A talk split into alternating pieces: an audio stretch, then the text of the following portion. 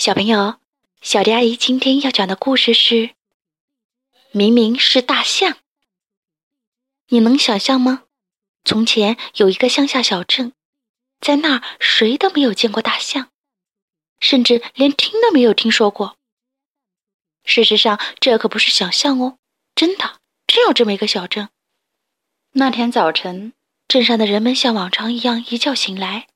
却发现一头大象稀里糊涂地坐在了正中心的广场上，他正用一块带点点的红手帕擦着额头，奇怪自己为什么会到这儿。一开始人们挺怕他的，但他看上去很友善，所以大家很快就忘记了害怕，好奇地凑了过去。“你叫什么名字啊？”人们问他，“你是干什么的呀？”我不知道，大象回答：“我没有名字，我也不知道自己是干什么的。”大家听了很纳闷这么个大家伙怎么会没有名字呢？而且还不知道自己是做什么的？没有名字怎么行？人们说：“不知道自己是做什么的，那就更不行。”我知道他是做什么的，一个小男孩说。这个小男孩七岁九个月了，喜欢讲各种稀奇古怪的事儿，是镇上出了名的吹牛大王，人们都叫他埃里克，因为他的每一双袜子上都绣着埃里克的字样。埃里克说，他见过月亮上的熊，当然没有人相信他说的话。我真的知道他是干什么的，小男孩大声说：“别吵。”警察说：“让我用木棍戳戳他，看他会有什么反应。”警察戳了戳大象，不出所料，这个大家伙一点儿都不喜欢别人戳他。是不是要给他接上导线，通上电才行？有人问。他不是电动的，艾利克说。瞧瞧他身上那根喷管，那又是做什么的呢？有人又问。除了埃利克，谁也不知道。但是没人肯听他说。哈哈，我知道他是干什么的了。火车司机忽然说：“显而易见，它是一种新型的蒸汽火车。”于是人们把大象牵到火车站，给它挂上了好几节火车车厢。但是大象只是站在那儿，一动也不动。它怎么不启动呢？所有人都问。要不给他加些煤吧？我可不喜欢煤。大象说：“我喜欢小面包和蛋糕。如果你喜欢小面包和蛋糕，那你就不是火车。你到底是什么呢？”火车司机很疑惑。我知道，我告诉你，艾利克大声说：“嘿，你能安静点吗？”大人们都冲艾利克嚷嚷。好吧，让我来告诉你们他是干什么的吧。消防员说：“毫无疑问，他是辆救火车。你们看见他头上的长管子了吗？那就是消防水带。把它交给我，我要带他去灭火。”于是人们又把大象牵到了火灾现场，将他身上的大管子冲着熊熊的火焰。可是大象一点都不喜欢。那些红色的、黄色的火苗把他吓坏了。不对，不对，不对，你们弄错了，他可不是什么救火车。清洁工说：“他肯定不喜欢火，这不是很明显吗？他是……他是什么？”所有人都在问，除了埃利克，因为他知道答案。他是……他是一台现代化的垃圾回收机。清洁工回答。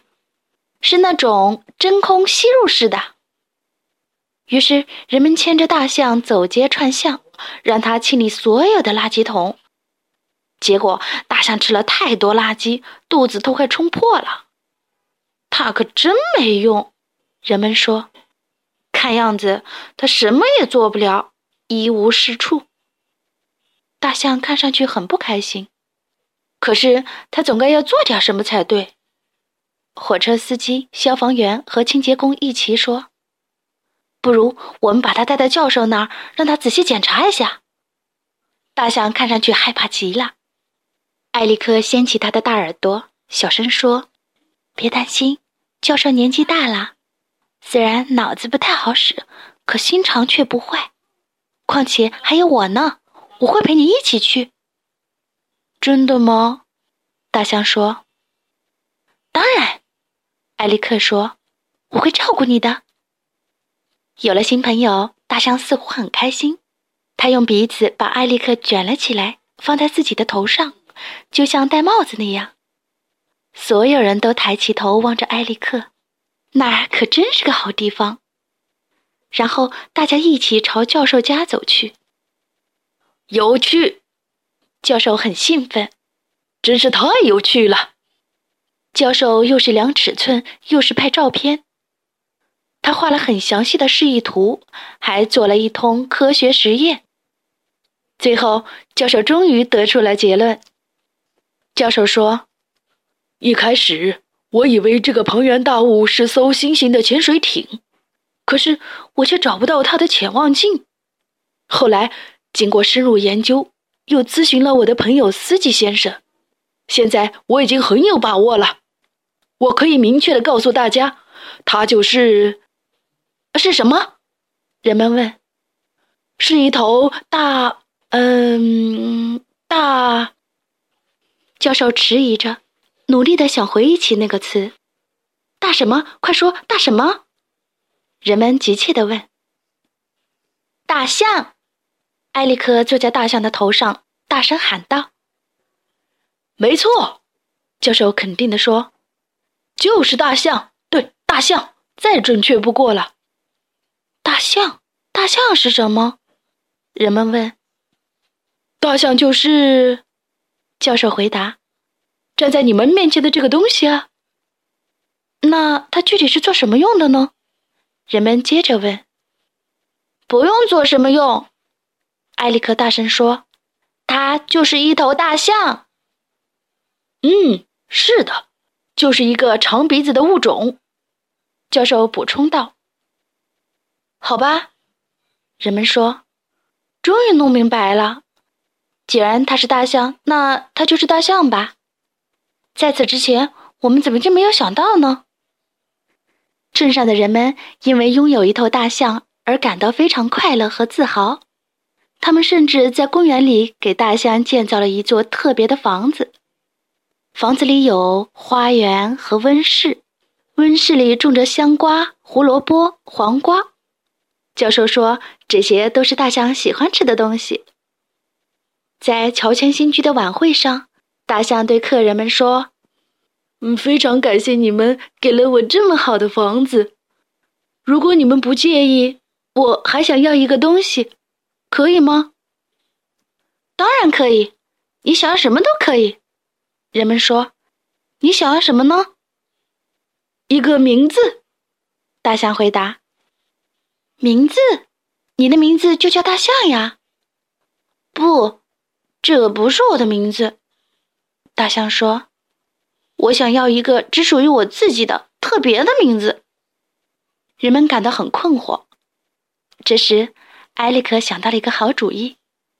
埃利克掀起他的大耳朵，小声说：“快，把你刚到这座小镇时戴着的红手帕拿出来给我瞧瞧。”然后，艾利克忽然大声说：“你看，我就知道，百分百的棉，手帕上绣的这几个字，应该就是你的名字，就像我的名字绣在我的袜子上一样。”人们热烈鼓掌，表示同意。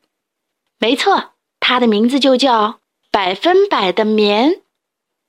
客人们很开心，整个小镇上的人都很开心。当然，最开心的还有属我们的新伙伴百分百的棉和他的新朋友艾利克。好啦，今天的故事就讲到这里。关注微信公众账号“小迪阿姨讲故事”，就可以听到更多好听的故事了。接下来，我们一起听一段好听的音乐吧。